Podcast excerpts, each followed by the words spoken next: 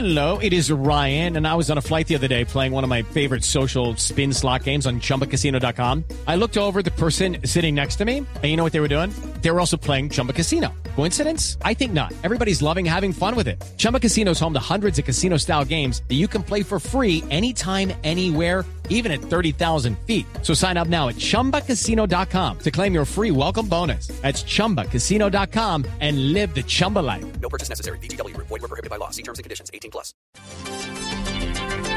12 del día, 11 minutos. Habló la madre del joven que fue encontrado sin vida en un hostal de Bogotá con su novia.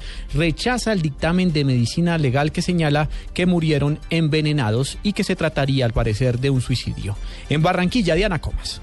Para Adriana Reales, madre de Fernán Bellojín, la versión de que el joven de 22 años y su novia, Natalia Seña, de 15, murieron envenenados por un pesticida de alta toxicidad no es cierta. Consideró que no se trató de un suicidio y que en ese caso las autoridades han manejado con misterio la situación en la que podrían estar involucradas terceras personas. No estoy de acuerdo, no acepto que mi hijo se haya suicidado. No es un suicidio, mi hijo no se suicidó. Eh, hay mucho misterio que encierra su muerte. Yo le pido a las autoridades que por favor sigan investigando. Creo que hay una tercera personas alrededor de ese misterio. Por favor, yo le pido a las autoridades que por favor sigan investigando. En cuanto a la familia de la novia, dijo que aún no han dialogado y que espera viajar a Bogotá para aclarar versiones de que el muchacho tenía problemas mentales. En Barranquilla, Diana Comas, Blue Radio.